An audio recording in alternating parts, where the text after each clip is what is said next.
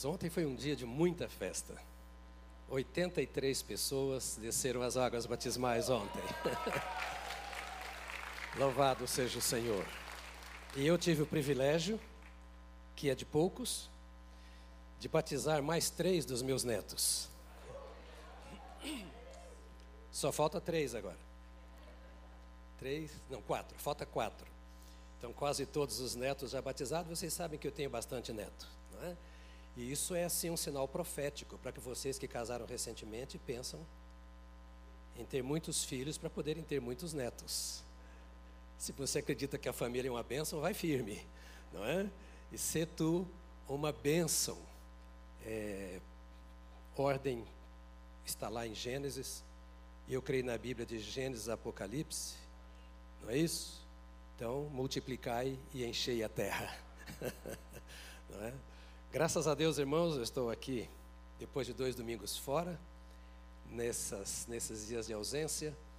Eu tive com minha esposa o privilégio de levar os nossos dois últimos netos, os gêmeos, na celebração dos seus cinco anos de idade.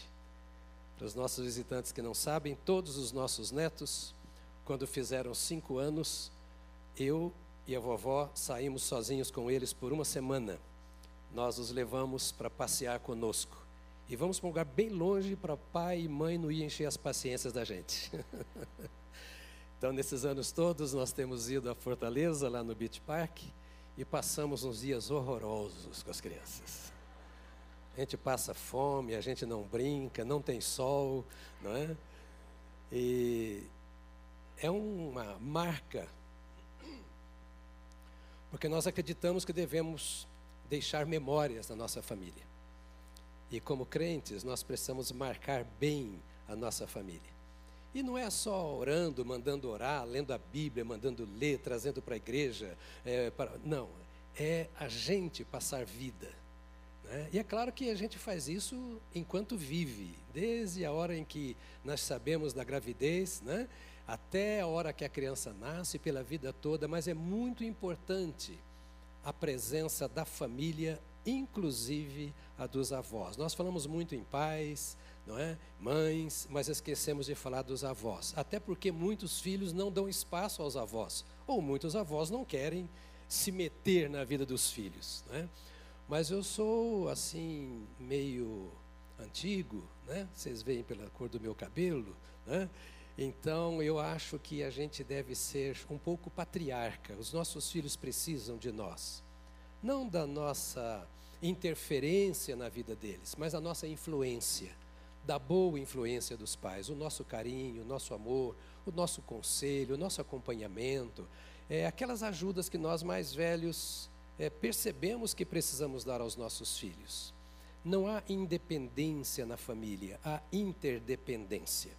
Nós não tiramos a liberdade do genro, da filha, do filho, não interferimos no governo da casa, mas somos exemplos para dar os bons conselhos. O grande problema do mundo hoje é a ausência dos pais. Nosso problema não é o filho, nosso problema são os pais.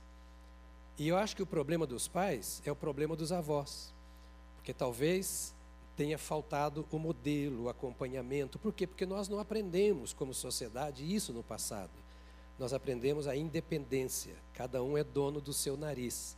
E Deus nos fez para viver em família. Nós somos uma comunidade santa. Né? Então a gente preserva esse valor. E no domingo passado eu não estive, porque nós estávamos celebrando o Dia de Ação de Graças. E o único horário que nós tínhamos, essas semanas tem sido para mim de manhã à noite hiper. E o único horário que nós tínhamos era no domingo, nesse horário. E eu vou dizer uma coisa para você: e os meus colegas de equipe sabem. Entre a igreja e a família, eu priorizo a família. Para mim, nada mais importante na terra do que a minha família. Aí vocês, eu vou dar a vocês o direito do segundo lugar, tá bom?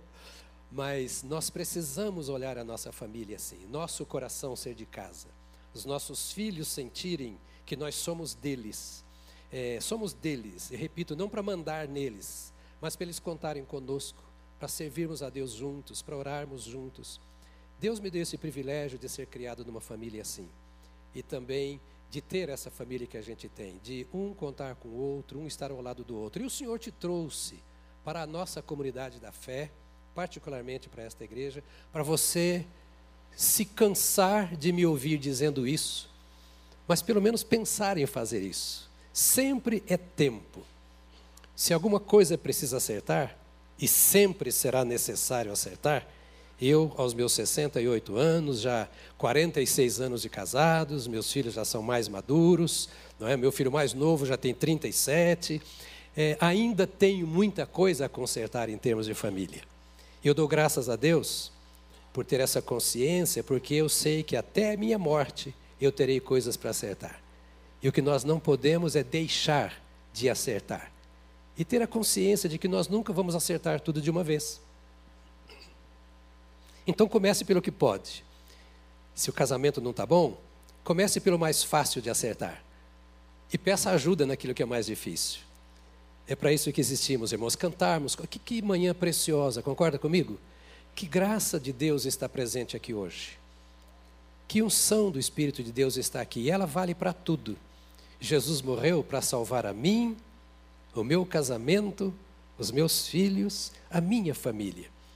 E eu preciso dar mais valor a isso do que à universidade, à profissão, à boa educação.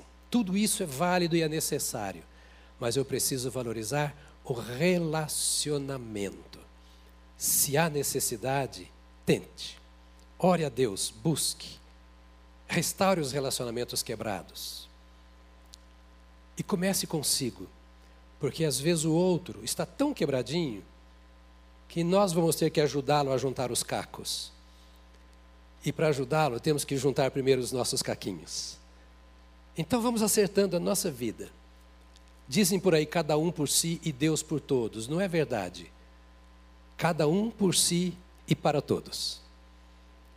Vou lutar por mim para poder ser mais útil a todos. É para isso que Cristo nos uniu. Não é só para nos levar para o céu, não. Antes de irmos para o céu, temos um dever de consertar o mundo. E consertamos o mundo consertando a nossa casa. E consertamos a nossa casa com coisas muito simples. É um abraço, é um pedido de perdão, é um beijo, é uma celebração, é um presentinho, é uma caminhada juntos, às vezes até calado, mas estarmos juntos. Esteja ao lado da sua esposa, do seu marido, ao lado dos seus pais, ao lado dos seus filhos. Isso nos dá prazer em viver e Deus nos faz viver para termos prazer nesse presente de Deus, não para vivermos uma vida atribulada. Há conserto para tudo. Quem sabe a hora de um recomeço? Hum? Quem sabe a hora de um recomeço? Então eu procuro naquilo que eu consigo, e eu não consigo tudo que eu quero. Eu sou tão humano quanto você.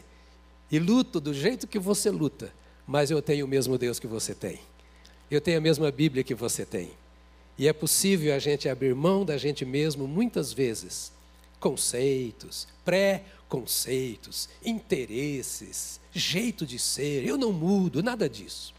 Vamos viver uns para os outros. Se vivermos bem em casa, viveremos bem com os colegas de trabalho, no que depender de nós, é lógico, viveremos bem com a nossa comunidade. E se conseguirmos fazer isso, nós estaremos sendo uma grande bênção no Brasil que precisa e em toda a face da terra. Eu já preguei. E obrigado pela sua paciência com as minhas ausências. E obrigado aos colegas pastores que têm feito tudo isso que vocês têm visto fazer. Hoje eu tenho estado mais próximo dos pastores do que do rebanho. E eu vejo isso uma necessidade, é uma semeadura que vocês já estão colhendo e mais tarde vocês se alegrarão muito nisso, eu tenho certeza. Eu sou muito grato a Deus pela vida de cada colega que compõe a nossa equipe. Tenho uma palavra para você hoje e eu quero que você abra a palavra de Deus no Salmo 77. Salmo 77.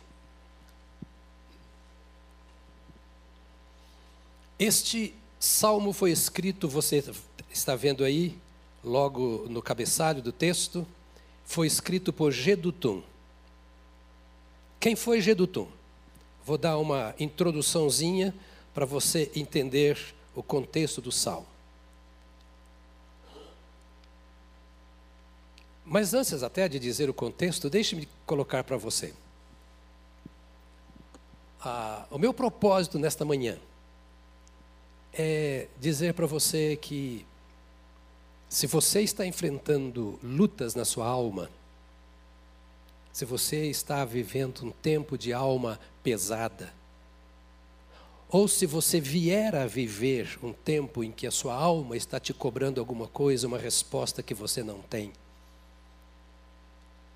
se você tem lamentos, reclamações, queixas justas, honestas, sinceras, e você é um crente em Jesus Cristo e se sente fraco e até acusado por estas coisas, eu quero que você saiba que você não é o único. Que é natural você ter queixas. Que é natural a alma se cansar. As nossas emoções, os nossos sentimentos, a nossa vontade. É natural se cansar. E aqui nós temos um homem com a alma cansada. O que não é natural é eu me esquecer que Deus tem uma saída para o meu cansaço. Isso não é natural.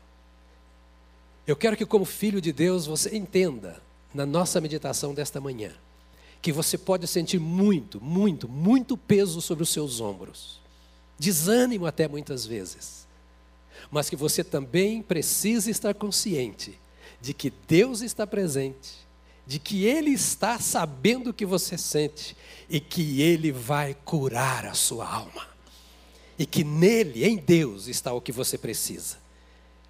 Então, mesmo se lembrando na hora que você acorda, e logo na hora que você acorda, que você está cansado e provavelmente terá um dia pesado, você precisa se lembrar: o Senhor dos exércitos está conosco, o Senhor dos exércitos está comigo, e na sua hora ele me fará ver a saída. É esta história que Gedutum coloca no seu salmo. Gedutum é autor de uns 32 salmos. Você vai encontrá-lo escrevendo cerca de 32 salmos aqui. Quem era ele? Ele foi o líder dos cantores, escolhido por Davi para conduzir a arca até Jerusalém. Quando eles foram conduzindo a arca e cantando, lá estava o Gedutum liderando o coral. O Gedutum era o Calore da Batista do Povo. Era o pastor Calore ele estava à frente na condução da adoração da congregação.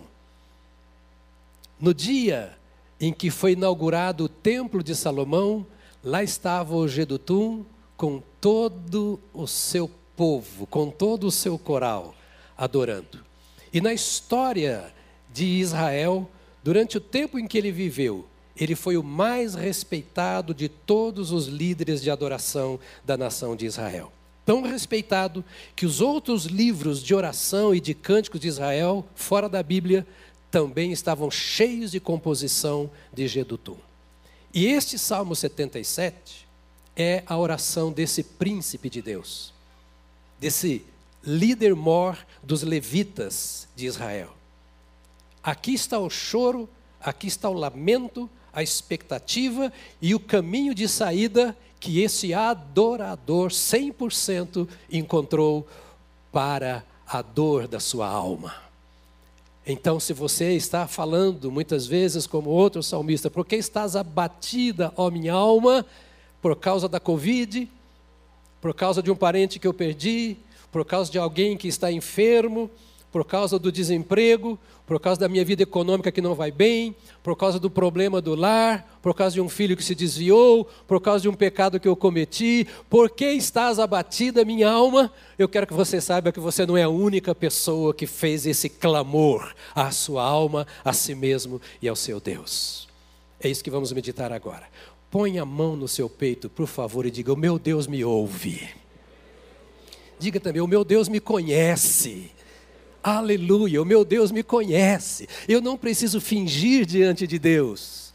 Querido, não seja hipócrita.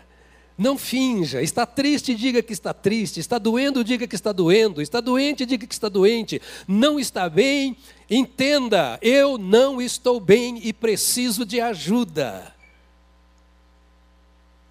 Porque muitos crentes são mais hipócritas do que crentes.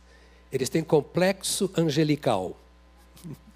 Acham que já viraram anjos porque aceitaram a Jesus. Que não têm o direito de ficar doente, de ter problema em família, às vezes até de fracassar ou fraquejar algumas vezes. Ele pensa, eu sou um semideus e essas coisas não podem acontecer. Aí quando acontece, ele continua guardando a figura de semideus, mas se sentindo como mundano. Deus te salvou por meio de Jesus Cristo, para você ser você. Você nunca será livre nem em Cristo se você não for você mesmo primeiro. Se você não tiver os pés no chão, consciência de quem você é, porque você só busca ajuda se você realmente entender que você precisa de ajuda. Por isso, em outro texto, o salmista diz: Eu sou pobre e necessitado, mas o Senhor tem cuidado de mim. Eu sou pobre e necessitado.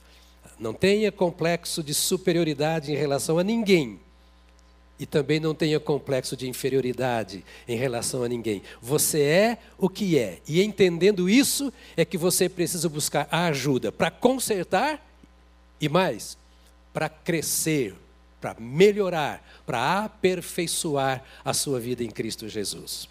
Então, aqui está, Salmo 77. E eu não vou ler o salmo todo de uma vez. Hoje eu vou usar aquele sistema e o meu rebanho, os visitantes talvez não saibam, mas o rebanho sabe que eu estou usando muito aquele estilo de estudo, quase como de escola bíblica dominical, para você gravar a palavra. Hoje, o maior problema do crente é a ignorância da palavra de Deus. Não falta igreja. Cada quarteirão você encontra uma igreja. Não falta Bíblia. Tem Bíblia de sobra. Mas falta aplicação das Escrituras no coração. E é isso que eu quero que você entenda. A Bíblia foi escrita para você. Então eu quero falar na linguagem que o analfabeto me entenda, para que todos nós cresçamos pela palavra de Deus em Cristo Jesus e sejamos santificados e fortalecidos nele. Amém? Aqui nós encontramos no Salmo, já logo de cara nos primeiros versos, o salmista orando, buscando um conforto que ele não encontra. Os três primeiros versos já mostram uma alma cansada. Olha bem, elevo a Deus a minha voz e clamo. Elevo a Deus a minha voz para que me atenda. No dia da minha angústia, procuro o Senhor. Erguem-se as minhas mãos durante a noite, durante a noite, e não se cansam a minha alma não encontra consolo. Lembro-me de Deus e começo a gemer, medito e o meu espírito desfalece. Deprê, né? Eu não quero que você saia daqui assim. Mas eu pergunto: quem de nós nunca se sentiu assim?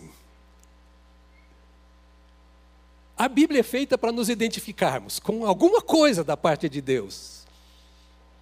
Veja, o líder dos levitas, escolhido pelo rei de Israel, que liderou a adoração na inauguração do Templo de Salomão e continuou dirigindo todos os levitas enquanto ele existiu, que tem 72 salmos escritos nas Escrituras Sagradas, que é inspirada por Deus, e escreve esse texto que não é inspirado pela carne nem pelo mundo, mas pelo Espírito Santo, dizendo a respeito de si mesmo: Eu elevo a minha voz e clamo. E a palavra clamar aqui no original quer dizer eu grito. Eu grito muito alto, aqui dentro está doendo. Eu estou me sentindo perdido, fracassado, sem sentido para viver, talvez. Eu não estou encontrando propósito. É aquilo que eu escrevi, aquilo que eu canto, aquilo que cantam. Tem hora que parece não faz sentido na minha vida, que eu não consigo viver. Que mundo estranho! Às vezes, que culto estranho, parece que foi para os outros e não para mim. Parece que Deus falou com todo mundo, mas não falou comigo. E eu vou para casa e eu vou me lembrar que amanhã eu tenho problemas para enfrentar, eu estou para ser demitido, eu já fui demitido. Eu vou chegar em casa e encontrar alguém na minha casa que é mundano e que só xinga, fala palavrão, enche a cara. Eu vivo num mundo que o síndico não me entende, o vizinho que está do meu lado fica fazendo barulho na minha cabeça quando eu quero dormir. Essa é a sua vida. E ele diz assim: É, eu clamo a Deus. Eu clamo, eu grito: Senhor, por que tu não me livras disso? Porque a minha vida não muda. Olha que situação de cansaço, de desconforto desse homem. Aí eu grito e elevo a minha voz, diz ele outra vez, para que me atenda. Eu não me sinto atendido. No dia da minha, que está escrito aí? Angústia, não é apenas tristeza. Você já teve angústia? Aquilo que parece que o peito vai estourar, que dá náusea, que dá ânsia, que você tem que tomar um remédio para ver se alivia um pouco a pressão sobre a sua vida, e alguém olha para você e fala assim: Você não é crente, não? Está tomando remédio para isso? E se alguém não aponta o dedo, talvez a sua própria alma te cobra para aumentar o conflito, sem falar no sem vergonha do Satanás que manda os seus demônios para te acusar de dia e de noite. Olha esse homem, inspirado por Deus, dizendo: então, na minha angústia procuro o Senhor. Erguem-se as minhas mãos durante a noite e não se cansam. Eu passo a noite inteira de mãos levantadas clamando a Deus, clamando a Deus, e a minha dor interna é tão grande que eu não sinto o peso do meu braço. O cansaço do meu braço é infinitamente menor do que o cansaço do meu coração e parece que Deus não me ouve. Será que nós somos maior do que esse, maiores do que esse homem de Deus? Será que nós temos mais experiência com Deus do que esse homem, cujo texto está inspirado pelo Espírito Santo aqui? A minha alma, olha essa expressão, a minha alma não encontra consolo. Eu não sei explicar qual era o conflito lembro-me de Deus e começo a gemer, medito e o meu espírito desfalece. Outra vez, eu já vou mostrar a saída, não fica deprê não.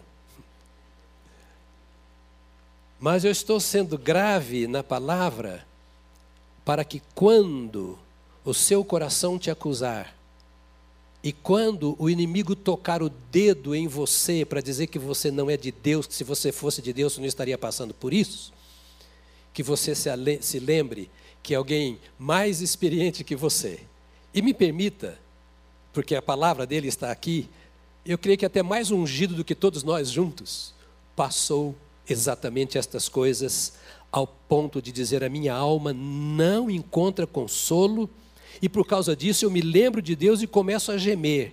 Medito e meu espírito desfalece, ou seja, estou decepcionado com Deus. Não tem nada de teologia da prosperidade aqui, tá? Não tem nada aqui de que Deus vai fazer tudo o que você quer na hora que você quer. A Bíblia não mente. A Bíblia é um todo, ela é a palavra de Deus. E a Bíblia mostra quem nós somos. E nós precisamos encarar quem nós somos para não vivermos hipocritamente como crentes. Porque a hipocrisia mata, esfria a fé e você abandona o Senhor. Nós precisamos encarar a nossa fragilidade e termos a posição de não desistir. É para clamar dia e noite, eu vou clamar dia e noite. É para manter os meus braços levantados, enquanto eu não tiver a resposta, eu vou manter os meus braços levantados. E é para buscar a face do Senhor nessa condição, eu vou buscar e não vou desistir, não vou me desanimar, porque haverá um tempo e um jeito que Deus vai me ouvir, porque Ele é fiel e Ele promete responder às nossas orações. Mas enquanto ele não responder, não vou virar as costas para ele, não vou é, é, falar contra ele e não vou de forma alguma acusar os outros. Eu vou buscar a minha saída. Versos 4 a 6. Olha só, outra vez ele está dizendo assim: Eu não consigo dormir. Não me deixas pregar os olhos.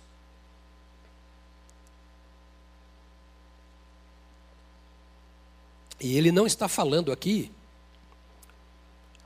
para a sua alma, para o seu desconforto. Ele está falando aqui com Deus. Meu irmão, minha irmã, presta atenção. Deus nos conhece por dentro. E Ele não tem nenhum problema conosco quando nós falamos o que nós estamos sentindo. O problema é quando nós nos esquecemos ou deixamos de falar com Deus o que estamos sentindo.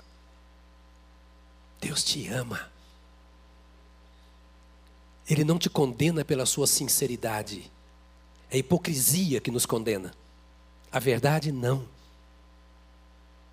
Não tenha medo de falar com Deus, com respeito, mas fale a verdade que você sente.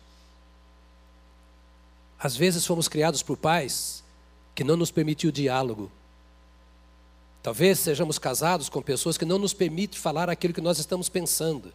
E qualquer coisa que digamos que estamos pensando que é contra o que ele está pensando ou ela está pensando, já vai dar briga.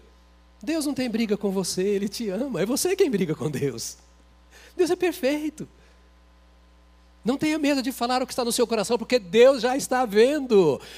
Antes que eu pensasse alguma coisa, diz o salmista, ou antes que uma palavra saísse da minha boca, tu já as conheces todas. Deus nos chama para um relacionamento próximo, e o salmista diz isso. Não me deixas pregar os olhos, tão perturbado estou que nem posso falar. Você já fez jejum de palavras na marra muitas vezes? Não vou falar porque se eu falar, vou falar besteira. Seria eu o único pecador nessa casa? Ou alguém tem coragem de confessar que também peca? Hã? Eu estou compartilhando com você o meu coração, a palavra de Deus, mas experiências que eu também vivo. Somos todos iguais, graças a Deus. Por isso podemos falar a mesma linguagem, nos entender e estudar juntos isso que a Bíblia está falando. O grande problema, repito, é que quando essas coisas estão acontecendo conosco, nós falamos, ah, o diabo está fazendo, o diabo está me massacrando, o diabo está. Você não tem nada a ver com o diabo. Vós sois de Cristo e o maligno não vos toca. Eu posso fazer o papel do diabo sem saber o que estou fazendo. Deus quer que você seja maduro. Então essa conversa aqui é para gente grande agora, embora eu esteja falando para a criança entender.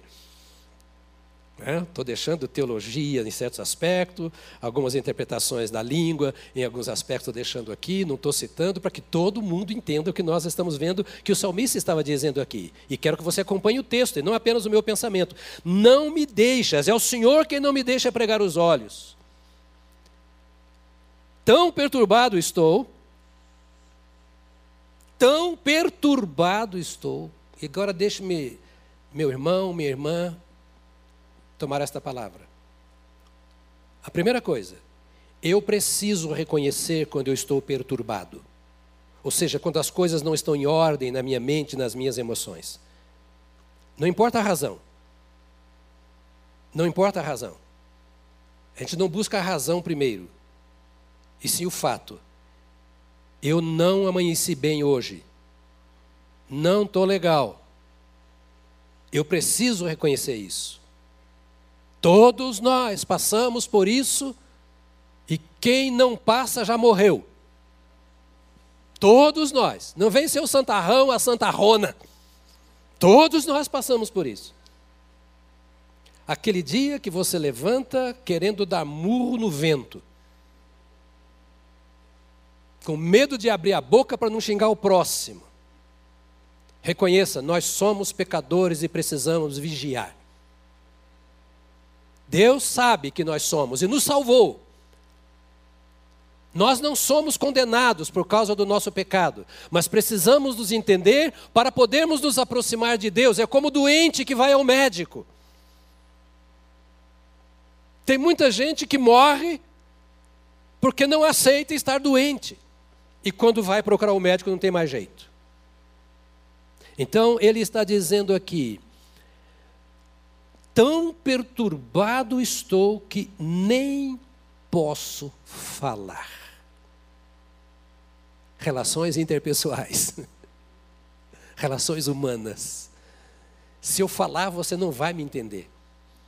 Se eu falar, você vai ficar escandalizado com o que eu vou falar. Por favor, irmão, para gravar bem, põe a mão na sua cabeça e diga: Eu sou um pecador.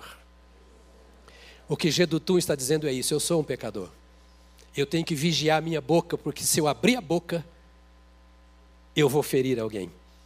Se eu abrir a boca, eu vou levar maus entendimentos para alguém. E nesse dia que você amanhecer assim, seja sincero, seja sincera.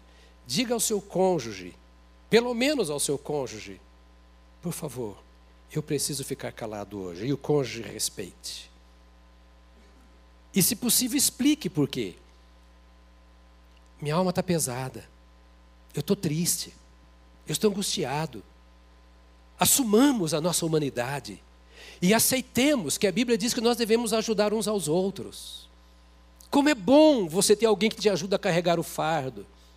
E o cônjuge deve ser tão confiável que não acusa. É claro, seu pai era assim. É, você sempre foi assim, está falando agora por quê? Não, não. Deus nos coloca juntos como cônjuges, pais, filhos, amigos, irmãos em Cristo, para que nós possamos ajudar uns aos outros. Mas se você acha que não dá para falar, não fale, mas também não passe a vida toda calado. Não posso falar. Não conseguia dormir não conseguia jogar para fora o cansaço. Agora, que decisão ele tomou? Olha bem. Penso nos dias de outrora. Trago à lembrança os anos de tempos passados. De noite indago o meu íntimo o meu espírito pergunta: dois pontos. Eu não consigo dormir, então eu vou voltar para a história passada. A minha alma está sufocada, eu vou voltar para a história passada. Que lição a história passada me traz?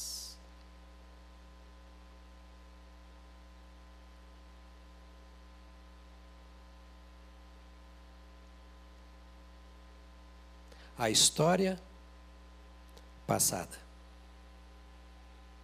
Se no presente eu não encontro resposta, eu vou vasculhar a história, a minha história, a história da minha família, a história da minha cultura, do meu povo, da minha nação, da humanidade.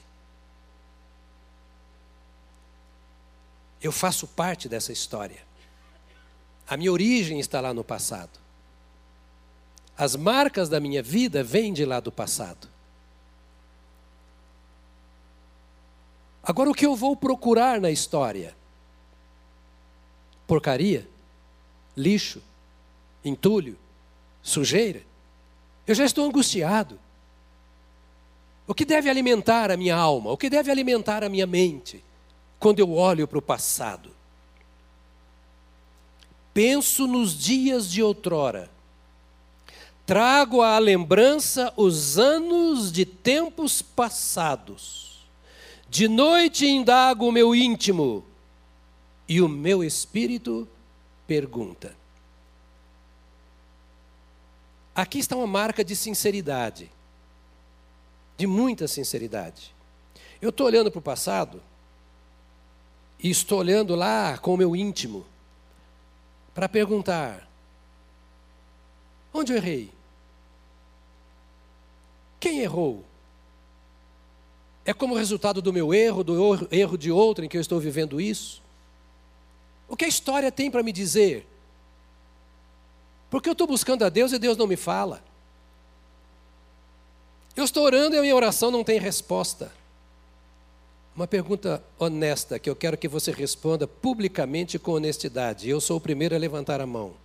Quantos de vocês já oraram, oraram, oraram, chamaram a Deus, jejuaram, foram para a vigília e foram a profeta e a Deus e a todo mundo e não encontraram resposta? Graças a Deus que eu não sou o único que precisa pensar nesse texto. oh, irmãos, a vida é um mistério, um grande mistério. Deixa o Espírito Santo te mostrar isso. Então eu indago no meu íntimo Estou lá deitado, penso nos dias de outrora, trago à lembrança os anos os tempos passados. De noite indago no meu íntimo e o meu espírito faz perguntas. Quais as perguntas que o salmista faz aqui? São seis perguntas que ele faz aqui. Será que o Senhor nos rejeitará para sempre? Eu posso até dizer que essa é uma pergunta retórica. É uma pergunta para me fazer pensar. É uma pergunta para me fazer pensar. Se eu me sinto afastado de Deus, se eu oro e parece que Deus não responde, se eu leio a Bíblia e parece que ela não me diz nada, se eu canto, mas é, é uma reza, porque eu estou cantando, mas não, não mexe com a minha alma, não é adoração. A diferença entre louvor e adoração. A natureza louva ao Senhor. Toda a natureza, os montes, as árvores, os pássaros, as feras do campo, diz a Bíblia que todos louvam e a igreja também louva. Mas a adoração é o louvor em espírito e em verdade. É preciso que seja essa adoração oferecida por uma alma que raciocina, que sabe o que está fazendo e faz porque escolheu fazer com sinceridade. Então, às vezes você vem aqui canta, mas não adora. O adorador sente a presença de Deus. Ele não apenas gosta da letra ou da banda, ou desgosta. Quando ele adora, ele percebe a presença de Deus. É, é como o filho que abraça o pai. Ele sente o calor, a presença do pai. A adoração necessariamente me faz ter comunhão com aquele a quem eu adoro. Por isso é proibido adorar a ídolos. Por isso é pecado a idolatria. Então, aqui agora, o salmista está dizendo: Olha, será que o Senhor me rejeitará para sempre? Acaso não voltará a ser propício? Ele já me abençoou tanto, será que agora não vai me abençoar mais? Cessou perpetuamente a sua graça? Ele não age mais pela graça, agora é juízo. Ele vai me castigar. Caducou a sua promessa para todas as gerações. Ficou velha a promessa. O que Deus prometeu no passado não vale mais. As gerações passadas não vale para essa. Será que Deus se esqueceu de ser bondoso? Olha a situação da alma desse homem. Mas eu me pergunto e pergunto a você: será que nós já não vivemos uma situação assim, ou quem sabe agora aqui neste lugar, ou os nossos ouvintes, alguém não está vivendo isso aqui? Será que isso aqui não é um ensino, uma resposta para um momento de alguém aqui, ou para o futuro? Será que Deus se esqueceu de ser bondoso? Ou será que encerrou as suas misericórdias na sua ira? Ele está tão irado comigo. Virou as costas para mim de tal maneira, por causa dos meus procedimentos, quem sabe dos meus pecados, ou porque eu não consigo agradá-lo. Será que ele virou as costas para mim? Não tem mais jeito? A misericórdia foi substituída pela ira, pelo julgamento do Senhor. Já perdi minha salvação. Não dá mais para andar com Deus. Deus virou definitivamente as costas para mim. Ele está pensando na história do passado e fazendo essas perguntas. E deixe-me dizer, perguntar para Deus é ótimo. Perguntar pronto a ouvir a resposta. Irmão, irmã em Cristo Jesus, Deus é o seu Deus pessoal. A igreja não é sua deusa. Os pastores da igreja não são seus deuses. A igreja não é a resposta para você. Os seus pastores não são a resposta para você. Na igreja você se reúne com aqueles que buscam a Deus, que durante a semana buscam a Deus, que durante a semana estão levantando o seu clamor ou a sua adoração, que durante a semana estão vivendo para Deus como conseguem e se esforçando ao máximo para ser agradáveis a Deus, combatendo a sua carne, as suas paixões pecaminosas, santificando a sua vida. Mas a igreja não é resposta nem para mim, nem para você. A igreja é apenas a congregação dos pecadores que estão buscando acertar a sua vida com Deus e uns com os outros. Que estão buscando orientação do Espírito Santo para fazer o mínimo que consegue da obra de Deus na face da terra. Então, ele está aqui. Esta é a minha aflição o poder do Altíssimo não é mais o mesmo. Você está comigo ainda? Eu tenho mais duas horas para falar para você, então.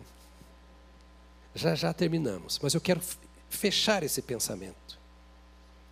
O poder do Altíssimo já não é mais o mesmo. Repito, o Gedutum, o líder dos levitas, o que fazia pela ministração descer a ação do Espírito de Deus sobre a congregação. Era o pastor dos cantores, dos instrumentistas. E ele está dizendo agora assim: esta é a minha aflição. Eu cheguei à conclusão de que Deus não age mais com o mesmo poder. Eu estou tão só, me sinto tão abandonado por Deus, que não me ouve, que não atende para a minha aflição, que a única conclusão que eu chego é que o meu mal é tão grande que nem Deus pode me ouvir. Olha como é o coração humano, sincero. Mas sinceridade não quer dizer verdade. Eu ser sincero não significa que eu estou certo. Significa apenas que eu estou sendo e agindo exatamente como eu sou. E provavelmente pode indicar que é possível e talvez até necessário mudar. Então diz ele: Esta é a minha aflição, o poder do Altíssimo não é mais o mesmo. Senhor, por que o Senhor não me responde mais? Eu tive tanta comunhão com o Senhor, eu orava, o Senhor respondia. Eu ia para o meu cantinho de oração, minha alma se enchia do teu Espírito Santo. Eu falava em línguas, eu já profetizei, eu já exerci dons, eu já preguei a palavra, eu já ensinei com autoridade. Hoje está tudo tão seco, parece que o Senhor foi embora. Eu estou apenas aguardando a tua volta, estou desesperado. Onde está o fruto, Senhor, da minha vida? Aí ele encontra o caminho para a resposta. E aí eu estou indo para o final. Eu agravei muito a situação, porque assim, para você ser operado, aí o médico, então, punhado de remédios antes, faz aquela coisa toda. Aí quando te interna, ele te põe lá, deixa lá da noite para amanhã para você ficar lá preparando, e vem injeção, e vem não sei o que, e tal, tal, tal. Depois te dá uma anestesia, aí você se apaga, aí ele vai lá e corta onde tem que ser cortado, aí é que ele vai operar. É o que eu fiz agora aqui, eu fui só enfiando a faca. Só enfiando a faca. Estou preparando você para a cirurgia, não é? Mas enquanto essas coisas, você vai sentindo a sua dorzinha aí na sua alma, para você acordar e dizer assim: vale a pena ser operado, vale a pena passar pelo tratamento. Chegar a essa conclusão, e é a conclusão que ele chega depois de olhar o passado. E ao olhar ao passado, ele chegou à conclusão seguinte: a história tem alguma coisa para me contar. Não a minha história, mas a história do meu povo, a história do povo de Deus. A primeira coisa que ele faz aqui, olhando para o passado, né, para celebrar o passado, é recordar. Recordarei os feitos do Senhor, certamente me lembrarei das tuas maravilhas da antiguidade. Lembra? Lembra, recordarei os feitos do Senhor. Certamente me lembrarei do que? Das tuas maravilhas da antiguidade. já que eu não encontrei resposta agora, já que o momento não me traz solução, já que o que eu estou vivendo agora é algo anormal e indesejável, e eu não consigo dar um jeito, já que eu me vejo num momento de trevas, um momento escuro e sem resposta, eu quero olhar para o passado, ver o que Deus fez na vida do seu povo. Quero recordar as obras do Senhor da antiguidade e ver se lá eu encontro resposta para as minhas perguntas. Porque nós somos formados para olhar para frente.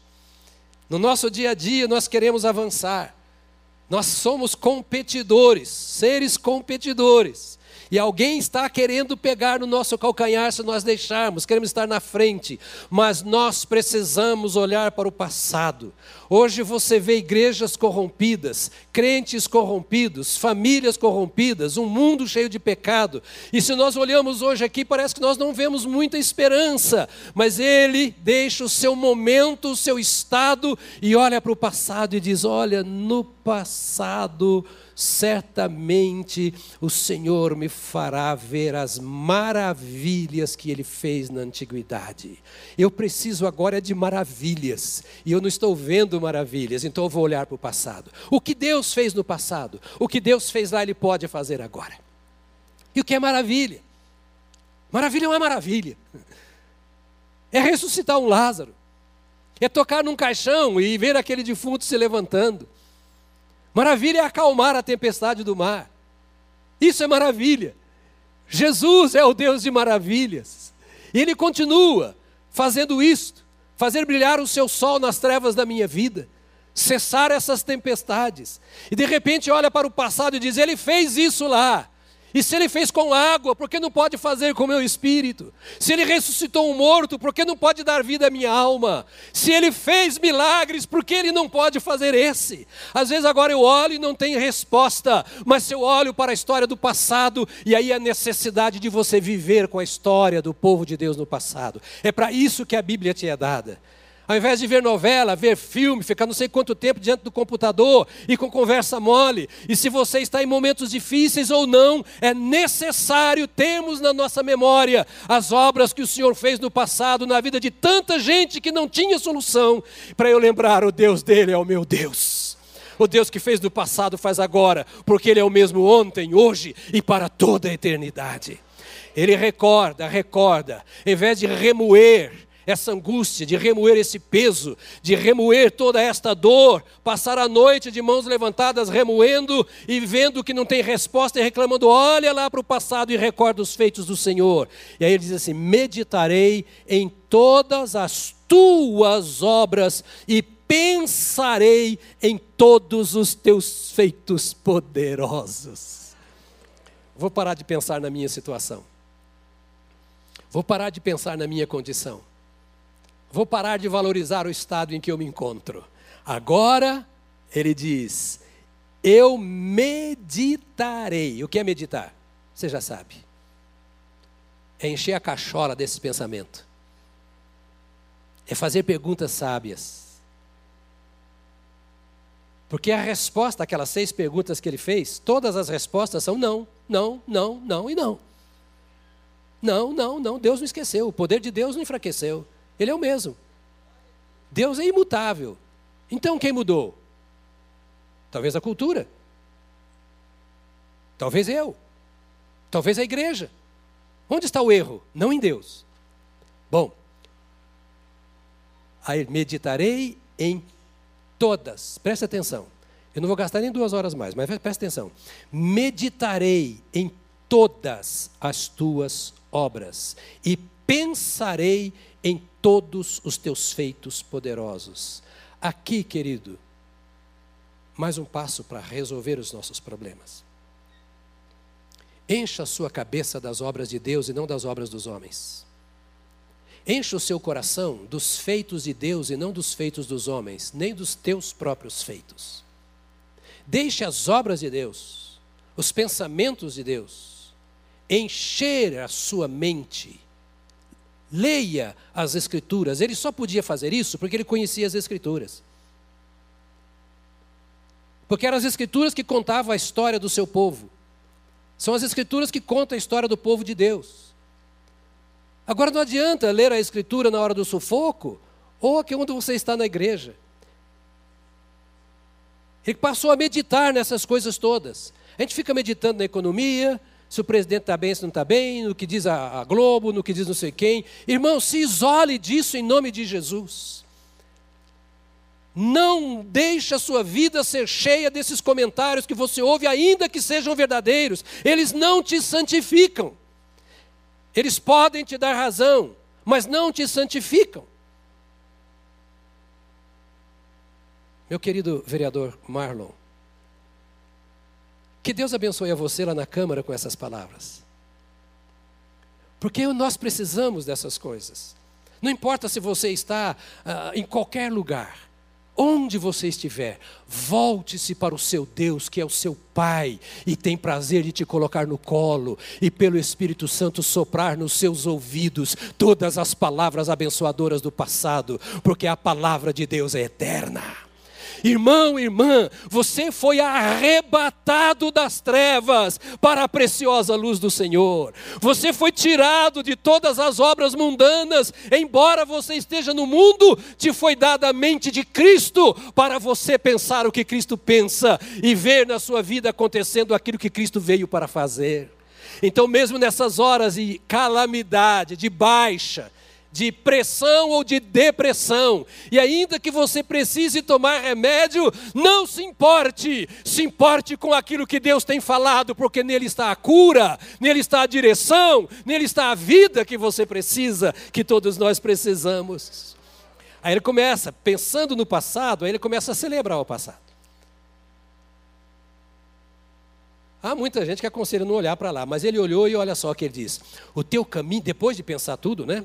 Ele vai para a conclusão dizendo: O teu caminho, ó Deus, é de santidade. Que Deus é tão grande como o nosso Deus. Poxa, como eu perdi tempo pensando tanta bobagem lá em cima, no começo. Por que, que eu não parei para pensar nesse santo Deus que realiza grandes obras? E se o que precisa acontecer na minha vida para me mudar é uma grande obra, Ele é quem vai fazer, porque só Ele faz grandes obras. As obras do Senhor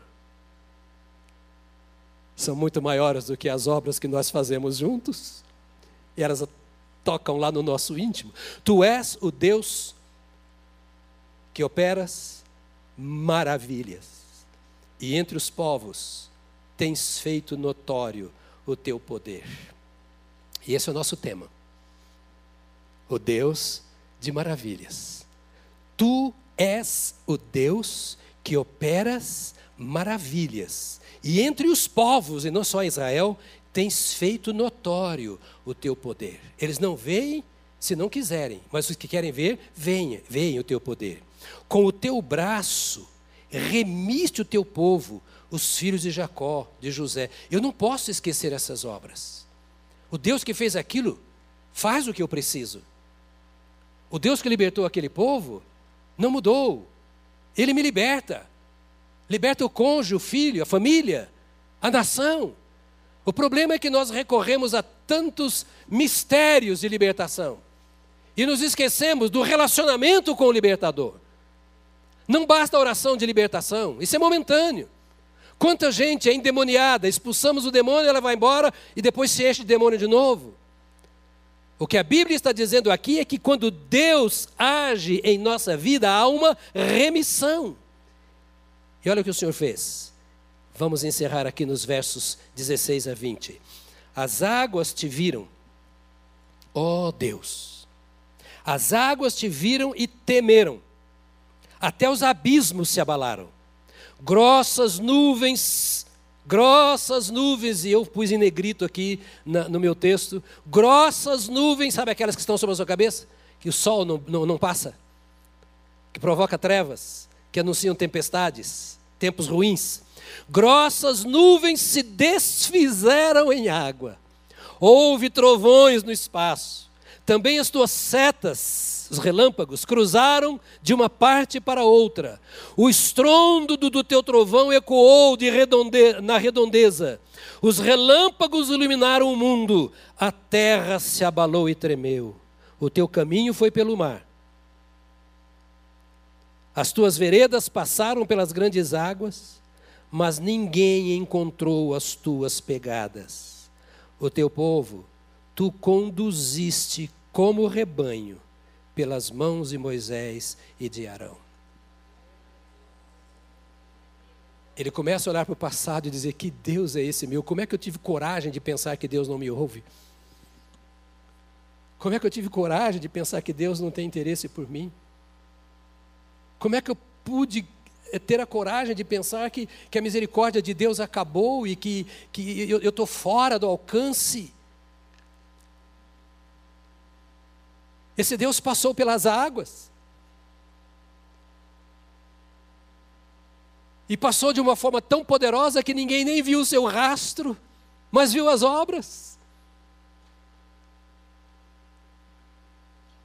E a conclusão, eu volto ao verso 14, ele diz: Tu és o Deus que operas maravilhas, e entre os povos tens feito notório o teu poder.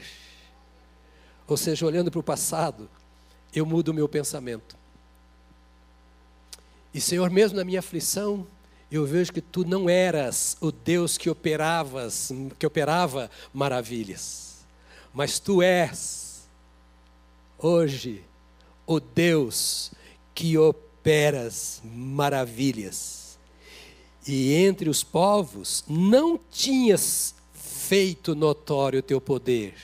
Entre os povos, diz ele aqui, tens feito notório o teu poder é que eu olhei mais para a minha situação, eu valorizei mais os meus sentimentos, eu resumi a minha vida nos fatos que estão me acontecendo e comecei a pensar que o Senhor não está se importando mim, por mim. E de repente eu fiquei desesperado e decepcionado com o Senhor. Mas eu precisava olhar para o passado. E eu precisava ver o que o Senhor fez na vida dos outros e entender que se o Senhor fez lá, o Senhor pode fazer aqui, porque tu és o mesmo Deus. E se tu és o mesmo Deus, eu posso confiar que tu fazes hoje o que tu fizeste no passado. Eu queria convidar você a se colocar de pé e dizer você, a você que você está em vantagem, porque eu ainda tenho cinco minutos segundo o relógio. Então eu não passei da minha hora. Agora eu quero chamar o pessoal da adoração aqui. E nós vamos fazer duas coisas, aí nós vamos passar cinco minutos da hora. Nós vamos adorar a esse Deus juntos. Porque talvez você esteja, depois de ouvir isso tudo, dizendo: hoje pode ser um dia em que as águas vão se abrir para mim. Nós não pregamos a palavra de Deus para que você tenha conhecimento apenas, mas para que conhecendo você experimente a verdade e o poder da palavra de Deus. Você acompanhou a leitura do texto. O que está escrito aí não fui eu quem escreveu. Eu estou apenas te lembrando o que está escrito aí. E quem escreveu é responsável. E ele faz cumprir a sua palavra. Quem sabe você aqui, ou o nosso ouvinte em casa, é, está num momento exatamente assim, de baixa. O Espírito Santo está dizendo assim: você pode olhar para o passado do povo de Deus, da igreja de Deus, dos servos de Deus, que você encontra nas Escrituras, e ver as grandes maravilhas que Deus fez, e lembrar que as Escrituras fazem você saber, ela é a mesma, ela não mudou. A palavra de Deus, diz a Bíblia, permanece para sempre. E você, nesse espírito, vai colocar diante de Deus o que você está sentindo o que você está vivendo agora. E nós vamos, depois do cântico, orar juntos. Aí vou te mandar para uma semana de vitória em Cristo Jesus, nosso Senhor.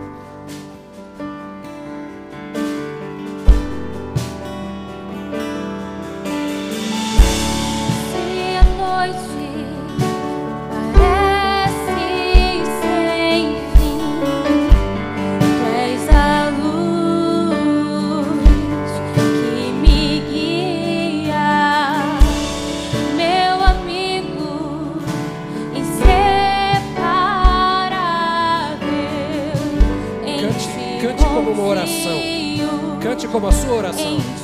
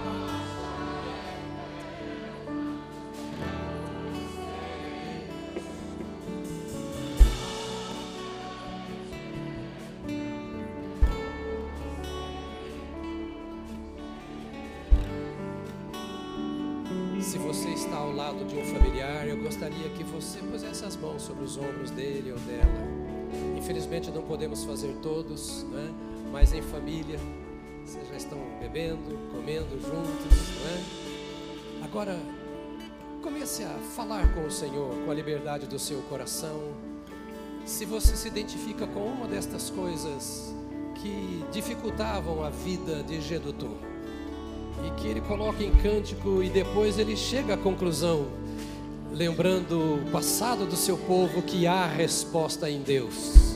E diga ao Senhor: Eu creio na tua resposta, porque a tua palavra é a mesma ontem, hoje e para sempre, porque a tua palavra és tu mesmo. Tu és a palavra, Jesus, o Verbo que se fez carne, e o que aí está é para mim, e tu és o meu redentor, tu és o meu salvador, tu és o meu libertador, tu és aquele que me ampara, tu és aquele que me traz em seus colos e me guia com o teu olhar. Senhor, eu quero colocar os teus filhos, as tuas filhas aqui agora perante ti. Estão os teus servos iluminados pela tua palavra nesta manhã. Palavra que não cai por terra porque saiu da tua boca. Palavra que é verdade, palavra que é vida. Ah, Senhor, nós oramos agora no espírito e na letra desta palavra, porque, repito, ela é tua. Cumpra-se esta palavra na vida dos teus amados, dos que estão aqui, dos que estão em casa, que estão vivendo momentos semelhantes a estes citados por Gedutum e inspirados pelo teu Espírito Santo. Aí estão, Senhor, porque tu conheces o coração do homem. Tu conheces a aflição da tua criatura, tu sabes as vezes em que somos enredados por coisas difíceis, e quantas vezes também gememos, quantos dos teus servos e servas têm gemido na tua presença e não têm visto resposta, e alguns têm até se desanimado, como foi com Gedutum. Mas nós agora clamamos, em nome de Jesus Cristo e no poder do mesmo Espírito que inspirou esta palavra. Vem, Senhor, vem, Senhor, e lança luz sobre os pensamentos dos teus servos. Instrua o caminho dos teus amados, fortaleça a alma dos teus filhos, e que a esperança que vem da tua palavra possa nascer, ó Senhor, como o sol da manhã, linda, esperançosa, forte, poderosa, esperança que traz vida, que aquece o coração, que ilumina o caminho Ó Deus, pelo Espírito Santo, que a tua palavra seja agora realidade profunda na experiência dos teus servos. Arranque a angústia, o peso da alma. Ó Deus, cura para que os olhos se fechem e o corpo durma, para que a mente encontre descanso, para que o coração encontre alívio, para que o espírito encontre esperança. Ó Deus, em nome de Jesus nós clamamos agora, e tu sabes quem está ouvindo e dizendo amém a esta oração. Venha do céu com o teu poder e realiza a obra que só o Senhor pode realizar. Faça-nos ver além e alivia a alma, alivia a alma, toca e cura para a tua glória e que o Espírito do Senhor conduza por, durante toda esta semana cada uma das tuas ovelhas nesta sensação gostosa de que o Senhor falou conosco e que permita que tu, ó Espírito de Deus, transformes esta palavra na mais profunda e transformadora realidade na vida de cada uma das tuas ovelhas, para a glória do teu nome, para a glória do teu nome, em nome de Jesus Cristo, o nosso Senhor, e que o grande amor de Deus, o nosso Pai, a graça salvadora de Jesus Cristo, nosso Senhor, a comunhão, as consolações e a unção do Espírito Santo seja contigo, meu irmão e minha irmã, não somente agora, mas para todos sempre. Amém. Amém. Amém. Aleluia. Aleluia. Glória a Deus. Deus te abençoe com uma semana de grandes experiências com Ele. E vai para a célula, hein? Tem muita coisa boa para você lá nas células.